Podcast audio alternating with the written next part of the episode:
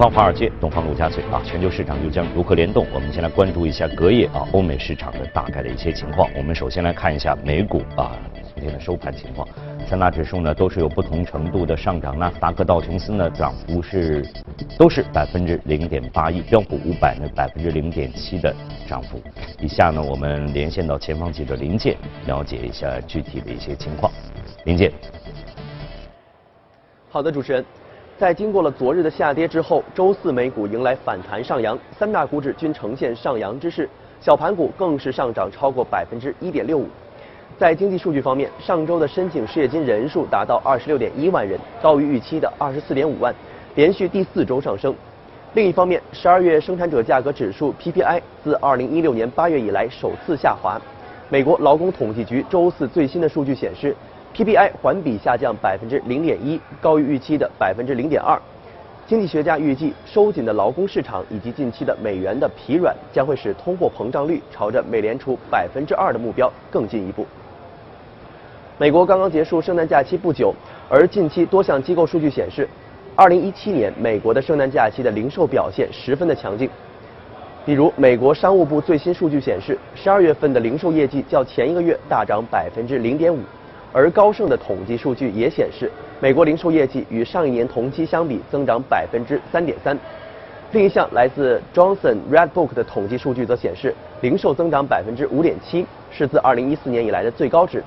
但是也有数据显示，虽然圣诞假期大家花的钱有所增多，但是工资却没有明显的增长。因此，去年圣诞假期的循环贷款是一年当中最高的。这也就说明，美国人民在放完假之后要开始偿还信用卡了。而在企业新闻和个股方面，达美航空宣布第四财季的财报，每股盈利九十六美分，营收一百零二亿美元，好于华尔街预期，并且在税改通过的刺激下，将二零一八年的展望上调了百分之二十。受此影响，达美航空股价今日上涨超过百分之二。同样受到税改影响的还有沃尔玛公司，该公司刚刚宣布受到税改通过的利好影响，将会提升员工福利。将员工每小时的最低工资从十美元上调至十一美元，并且计划给众多符合条件的员工颁发最多一千美元的一次性的奖金福利。此外，明天黑石、摩根大通银行以及富国银行都将发布第四财季财报，值得投资者关注。主持人。好，谢谢林健。我们再来看一下欧洲市场的相关的情况啊，三大指数，德国 DAX 和法国 CAC 呢都是有不同程度的下跌的。呃，其中呢，德国 DAX 跌去百分之零点五九，法国 CAC 四零跌了百分之零点二九，英国富时一百指数呢是百分之零点一九的涨幅。好，以下呢我们再连线到前方记者薛娇，来听听他给我们发回的相关的报道。薛娇。好的，主持人，周四欧洲股市继续小幅的走低，截至收盘，欧洲斯托克六百指数下跌百分之零点三，报三九七点四一；泛欧绩优三百指数则下跌百分之零点二三，报幺五六四点五三。昨天欧股走低的主要原因是零售商最新公布的圣诞期间的销售业绩不及预期，导致了零售股明显的下跌。其中，丹麦的珠宝商潘多拉公司的股价盘中大跌约百分之十五，创六年半来的新低。英国最大的连锁超市乐购的股价下跌约百分之五，玛莎百货公司的股价也下跌超过了百分之七。圣诞季作为衡量欧洲零售业现状的重要指标，使得市场对于今年欧洲零售业的表现更为担忧。盘中斯托克六百零售业。指数下跌约百分之一点五。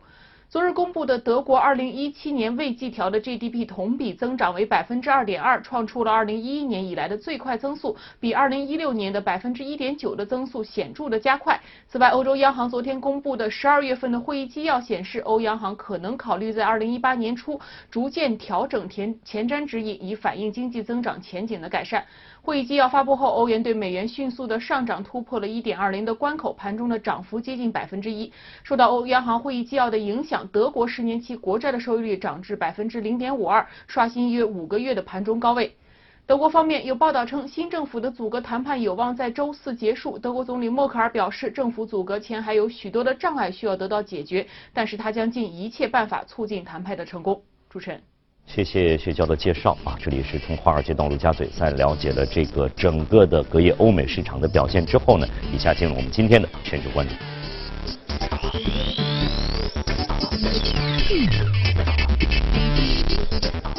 好，今天呢，我们和徐秋杰先生呢一起来关注一下国际市场的相关的一个走势。在宏观上，您要给我们带来哪个消息？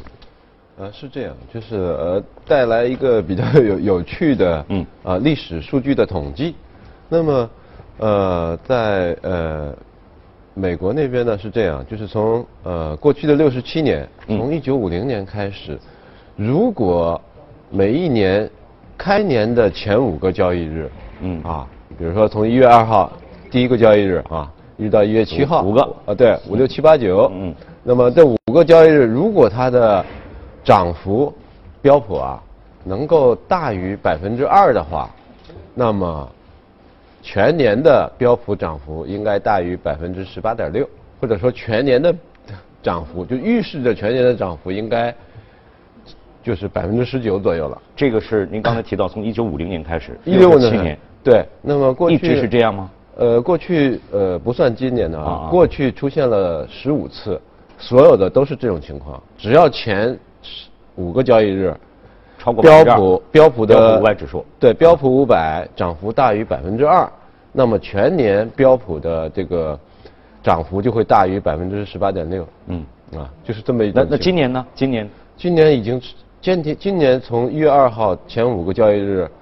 已经接近百分之呃百分之二点七、二点八的样子，那就是有可能是会是第十六个同样的一个情况。对对对，所以说如果就是说这个呃历史数据的统计是有效的话啊，今年如果能够重复重复历史的话，那么应该涨幅标普应该是大于百分之十九的啊，就这样一种情况。不，但是这我我也很奇怪，就是说很多人会去做这个统计。对，比如说，比如，比如在在这六十七年当中，有十五年都是这样一个情况发生的。对。那么这个商，我我感觉六十七年当中十五年，好像它占的比例并不是特别高，啊但是也不低了，也也不低，感感觉也不低了啊。对，接近四分之一。四分之一了，说这个应该概率就很大了吗？应该是是是这样。呃，比较大。会有意外情况发生吗？会有不太，比如我前五个交易日甚至超过百分之五或者更高，但是这一年还是没有达到超过百分之十八。是这样。如果呃没就没有例外，从一九五零年到现在没有例外，没有例外，对，只要只要满足这个条件啊，前呃前第一周的交易呃第一周周线涨幅大于百分之二标普，那么全年它就会大于百分之十九，这这个没有例外。那么今年情况呢？其实我觉得啊，就是说如果看特朗普的他的那个政策，呃。他只是政策立法通过了，减税啊，或者是其他的啊，那么还没有实际的表现在呃财务报表上，对吧？所以还是很有可能，很有可能继续维持去年的这个牛市的，啊，也就是第十个呃大牛市的那个年。呃，去年确实这个美国美国的这个股市走的是相当不错，大家都都都看到了。但是在今年一开年之后，还是有一些不同的声音出现的。是。会会有一些不同的声音，当然还存存存存很难很多的一些疑问在里面。就刚才您也提到了，还有很多的一些不确定性在这里面。那么我不知道您您怎么来看，就是说，呃，我觉得是这样，就是如果我们回顾去年的话，呃，大家都说估值如何如何的高哈，这个泡沫如何如何的在膨胀，在变大，也也有人提出一些警示了在里面。对，但是实际上的大家的操作是。无惧泡沫，对吧？无惧，无惧它这种估值的如何跟历史相比，如何相高，呃，不，如何的这个离谱，都都不管啊，不管估值。然后去年的情况是，只要它调整，它其实大的调整都没有，大概也就有过一次。它它只要调整，只要跌，你就买，那就对了。你如果抛掉或者是做空，嗯嗯，那就反而麻烦了。对，如果抛掉可能少赚一点，如果做空的话，那整个要要要要赔要赔好多，赔好多。嗯，所以说导致到现在，我觉得，我觉得这种呃心态啊，我觉得已经已经有点固化了，在美股那边。啊啊，就是说，大家还是牛市的思维，啊，觉得去年那个估值高不高？高啊。都能走成这个样子。对对对，现在的话，它有什么基建一万亿啊？有什么这个对对税改在这里撑着？嗯嗯。那我们有什么可怕的呢？对吧？今年应该会把这个估值往下往下拉一下啊，因为公司盈利会好起来，这个这个肯定的。因为什么呢？公司盈利会好起来呢？在他们真的拿到那个钱、看到钱以前，你像那些大的公司已经开始给员工发红包了，嗯嗯，对吧？对于那些公司来讲，你比如说银行是吧？有些银行什么一千美元的红包，每个月每个什么哪个级别以上的啊，包括沃尔玛，沃尔玛它是沃尔玛这种算是抠门的公司了，对吧？就是他给他的员工的最低时薪提提到了十一块钱，啊，也昨昨天公布的啊啊，原来原来是多少？它原来是九块钱还是？就这个幅度也算不小了。对对对对对，它算是这种沃尔玛算是以前一直被人诟病的，就是说呃很抠门啊，包括他这个呃反对工会啊，啊，反对工会组织啊，包括这个对员工的这种医保啊，他其实还雇了很多临时的啊这种售货员来降低他的人工成本，就是连他这样抠门的他都肯提提一下薪水，嗯嗯，那说明这些公司大的小的确实他们觉得这个税改会。给他带来一些带来很大的好处，嗯，会极大的降低他的税收，嗯，对吧？百分之三十多，百分之四十，弄到百分之二十一，对吧？这个幅度还是很大的。你说大家看到了非常好的一个前景在这里。对对对，所以它一定会反映到它的财报，嗯，对吧？一季报，因为它生效是从一一月一号开始生效的，嗯，那呃四月份公布呃财报的时候应该会亮丽的，嗯，所以应该是大概率。还是牛市，而且可能比去年还要好一些，所以大家现在可以可以去抓紧时间去看一看，就向向向下手的可以可以下手了。只不过只不过是，呃，去年涨得厉害的，可能今年不是他们了，可能换一波，嗯，对不对？只只不过就是就是这样，但指数应该还是往上走的。嗯嗯，你不能说去年已经翻倍的翻几倍的大牛股，今年还能翻几倍，这个概率就小了。我我记性不太好，但是我一定要我一定要记住了秋杰今天跟我们跟我们说的这个，我到年底一定要看看到底它能涨多少，看看能不能到百分之十九，百分之十九。这个十九应该算是就是。历年十五年以来也算是高了吗？这个十九百分之十九的这个啊，标普标普一年涨百分之十九还是很高的。这个就是就是去年，去年实际上就是百分之十九的样子。嗯嗯。去年标普大概涨了涨了百分之十九。今年如果再上一个百分之十九的话，对，这个前景也太就看的太好了，感觉就是这样的。是他可能就创创纪录呗，他现在就是。今年如果是牛市的话，就是第他他对其他两个大两大指数纳斯达克还有这个会会会一样的，一样会同步吗？它不不大可能出现的是一个一个一个涨得很厉害，其他两个跌，这个这个不出现。嗯嗯，他们涨幅会有略微的差异，但是不会差太多。嗯呃，但标普因为它更具代表性，它选的这个更能代表实体经济，嗯，或者上市公司的这个整体的状况，所以。就说就统计的是它，其实如果统计别的话，也应该有类似的规律的。嗯，我们刚才都呃，您给我们介绍了，主要是一些，比如说我们看到的一些好的一些前景，包括这个税改有可能在这个一季报的财报当中会很明显的这样一个反映出来。对，就是大家企业呢也看到了这个降税对他们自身所带来的非常大的一一个一个有利的这一方面的。对。那么会不会我们再从从另一方面来来来想的话，在这一年当中会不会还有一些其他的，有可能是我们会没有想到的，可能会。给市场产生一些负面影响的因素，这些因素会有吗？有的话出现这些因素有，这些因素实际上有一些苗头，都在去年的时候有一些苗头。这些因素就是，比如说最明显的地缘，地缘政治，这个很明显，对吧？那个中东，是吧？就是你看伊朗啊，什么叙利亚，嗯嗯，呃，包括你像委内瑞拉，你像委内瑞拉现在情况就很还在恶化，对吗？那么。他那边如果乱，他离美国也很近，所以把如果把呃那边又有什么，包括自然灾害啊，大的地震啊，昨天那个洪都拉斯，再往前一点，像墨西哥呃智利是吧？那就类似于这种事情，这种事情有时候，如果地缘政治，特别是地缘政治，如果控制不好，可能会对市场有嗯大的冲击。嗯嗯嗯嗯，这个是非常非常关键的。对，其他的你说倒是看不到什么那个。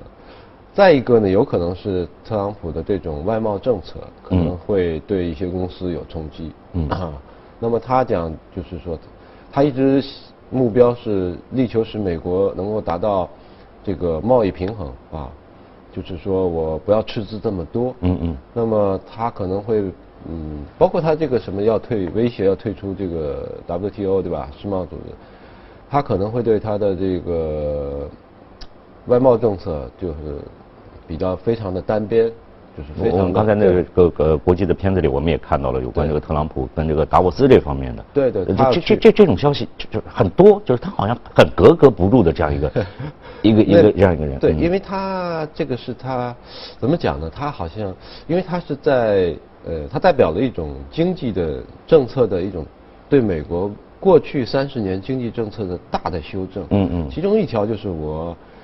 呃，工业流失了，制造业流失了，然后我进口进口的太多了，那么导致了我的这个贸易赤字太大，那么他要扭转这种局势，所以会让其他的贸易伙伴不太高兴。对，但是这个是他对投他票的人的竞选承诺。嗯嗯嗯。那么他如果还想再连任的话，他必须要坚持，他只能做的比他说的更更加的。那个呃厉害，嗯，那所以都没办法，所以他我觉得有有有一些对他来讲，对他那边上市公司，特别美国的五百强的企业，很多都是全球经营的，对吧？那如果他影响到他的政策，影响到他的他们这些公司的外贸的话，可能这些公司在所在国的国外的这些市场，海外市场可能会受一些影响。我觉得这个可能也会反映到。最终也会反映到它的财报上去啊。对这些大的跨国公司，如果在亚太和欧洲或者说南美这个业务量非常大的话，占比非常大的话，可能会有一些不好的影响。嗯嗯。但主要还是还是地缘政治，我觉得。对对，我我们就这最最关注的还是这个这个今年的这个第十六个年头，这样一个一个一个呃。超过近百分之十九的这样一个一个一个情况。对，到了年底的时候，最后一个交易日，我们可以一起来看一下，是不是大于百分之十九？我们应该就是到时候那个最后一个交易日，应该哪哪天如果有节目的话，一定要请邱杰来来来做这个节目，我们一起来来看一下这个情况。好，那有关这个这个话题呢，我们就先说到这儿。呃，下面进入我们今天的异动，来看看给我们带来的是哪只股票。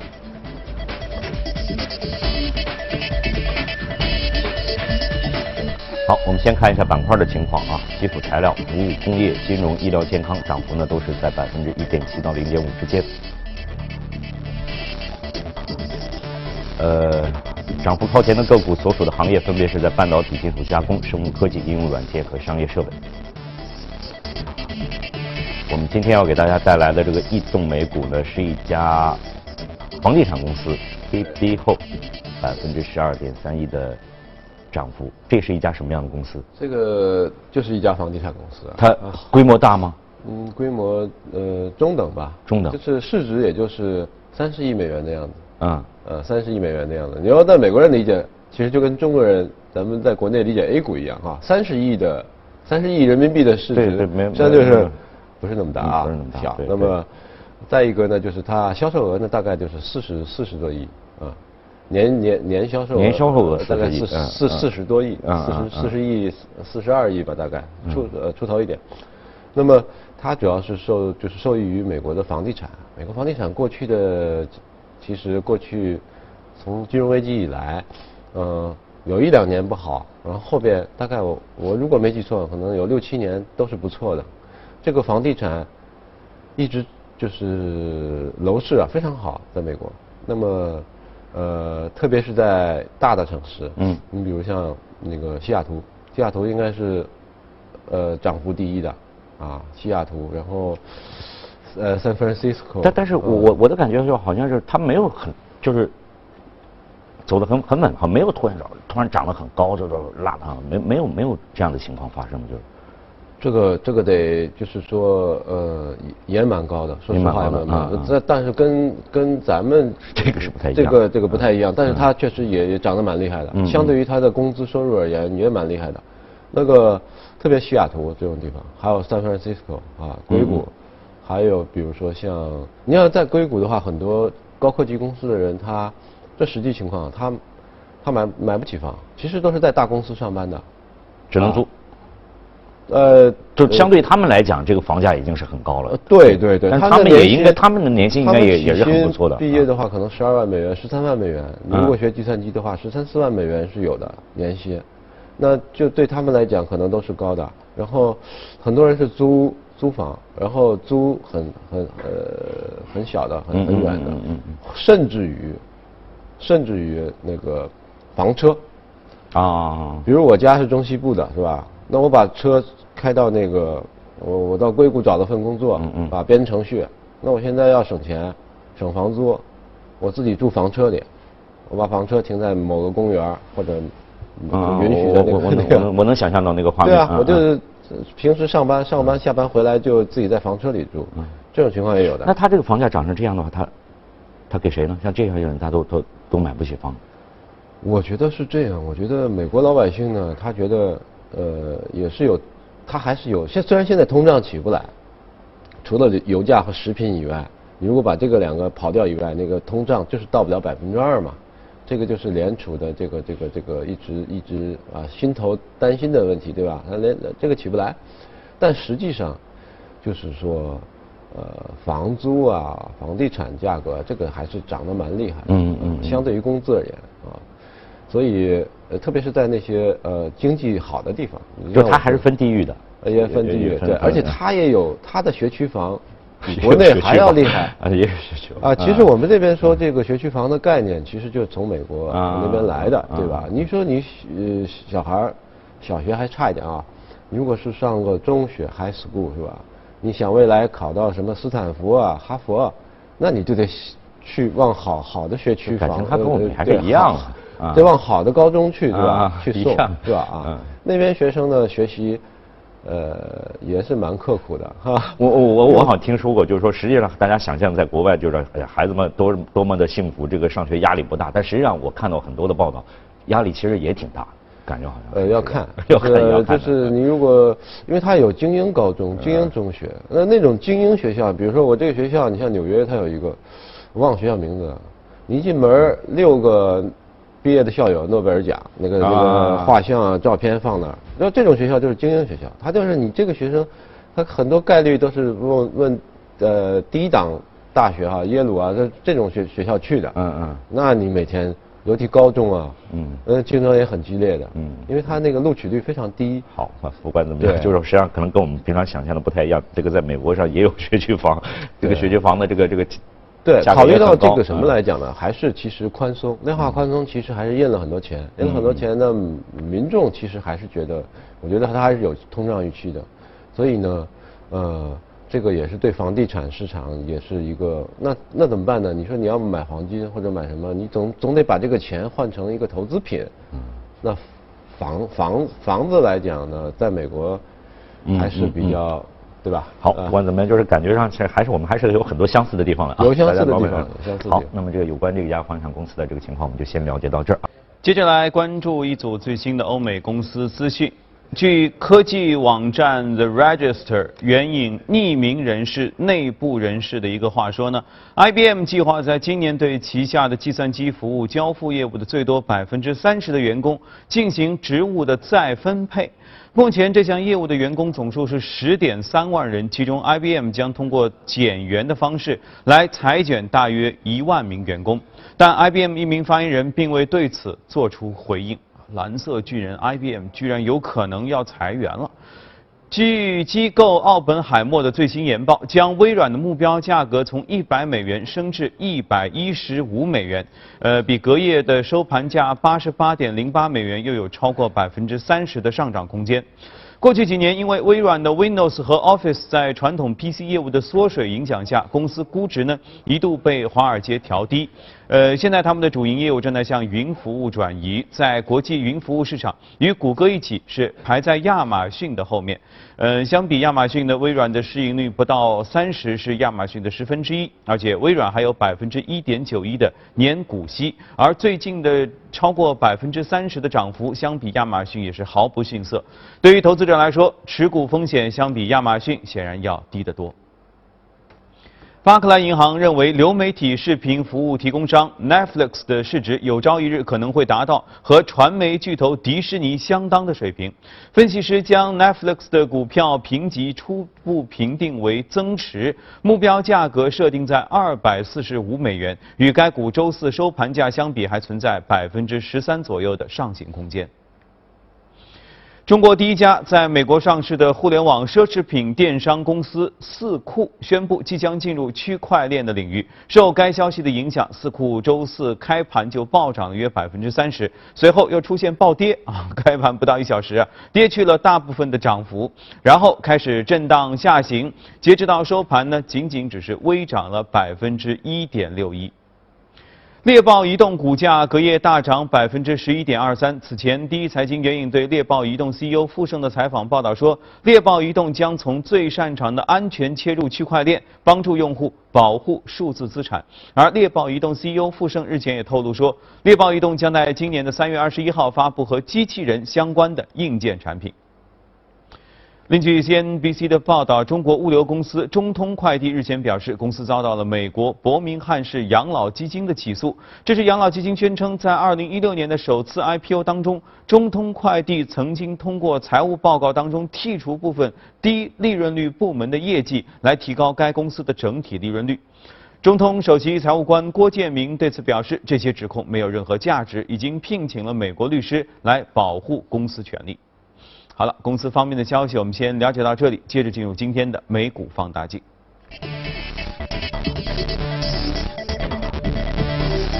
下面进入我们今天的美股放大镜，我们来看看这只热股啊，在蒙德海底钻探啊，涨幅呢是多少？百分之一点三二。呃，这家公司。规模怎么样？它又处在一个什么样？不大，也不也是不大啊。不大，对，就是呃，一年的销售额有个十五十五亿美元的样子，十五六亿，就是在这样一个行业里面不算不算不算多，不算不不算大的，因为它它实际上就是提供那个，它给油气开采公司、开发公司，比如说美孚，啊，那么我给你提供深海、中深海的呃钻井、钻探服务啊。那么它的主要的资产就是说，呃，悬浮式的、半悬浮式的这种呃深海的呃钻井船、钻井船或者是平台平台啊，或者是平台悬浮式的，或者是钻井船啊。那么它一共到现在是加起来二十四艘钻井钻井船和呃船和平台平台，就这么一个情况。那么。它的，我我我觉得是这样啊，就是你看昨天涨那么多，其实最近一周那个开年以来，其实就是油价对美股上涨推动力非常大，因为这个油气开发和油服设备的板块啊，整个的占比在指数是不小的，可能有百分之二十有的，就是在美股啊。那么在油价的推动下，油价因为速度非常快。那个天然气还有波动，但是原油的话，现在突破六十四了，对吧？嗯。奔六十五、六十六了。在在我们在在不久之前还一直在五十下面呢。对对对，它开始就是说，就像咱们提到的，它就受地缘的那个啊刺激。你说伊朗，对吧？再往前是利比亚那个油管，利比亚油管给给给爆炸了，啪一下子。跳升就是原油啊，就等于它供应不上了，肯定这个价格是是要是要往上走的。呃，对，后来修好了，修好了，但是那个伊朗的那个国内又开始有这种骚乱啊，这种，然后又又又又又又开始一个跳升。现在伊朗那边平定了，但是油价的趋势还在。就是他还要再往，所以他这个这样的公司可能对于这个他是他是提供服务的，就是服务，我就是帮你开采。那比如说这个这块这块地方等于是属于他提供的这个服务的对象，对对，就是合同，就是合同啊。有的因为对于大的那些呃中大型的油气公司来讲，他可能有他自己人手不够或者怎么样，他觉得我要降成本啊，我把这块这块区域的开发交给你，签个合同，嗯，你你帮我这个打井，打好井以后这个。呃，多少多少这个服务费啊？其实这样很简单的这样，嗯啊，所以他面对的全是这个油气公司啊，比如像我像中石油啊、中石化或者说美孚壳牌啊，就这种大大小小的，我为你提供深海钻井，关键是深海钻井。那么它有一些这个，它另外资产上，那如果深海的话，它是有它自己的一些，比如技术，对对对，或者它自己一些一些专利，可能它就对对对对，这种也是它的资产很重要的。因为深海钻井其实是难度很高的，你比如如果是三千米以上，是吧？一千五百米这种中深海可能还好，你说三千米，那那就挺难的了。啊，这个操作起来挺难的。你至少一个是你技术，再一个你你这个平台上的操作的这些员工的他们的这个经验，他们的这种经验，这种嗯技术水平啊，这个呃，所以他这个公司还是蛮蛮有实力的一个公司，一个小公司。虽然规模不大，但是它有它自己的一些独特的一个一些地方。对就是它我有独到的，我有专利，我有自己的技术。另外一个呢，长期来讲，它现在最近确实涨得比较高。过过去一年它涨了百分之一百一十二，去年就翻倍了。对，啊翻倍了对一七年，嗯嗯它今年一个月涨了百分之呃，最近一个月不是今年了，最近一个月涨了百分之二十。哦，这涨幅其实速度很快，很快了，所以它短期可能有可能调整，嗯嗯但是从中长期来看，仍然是值得，值得这个买的一个股票。嗯为什么呢？因为这个特朗普政府他一直推行的是，就是我油气要自己，不但要自给自足，还要出口，嗯嗯对吗？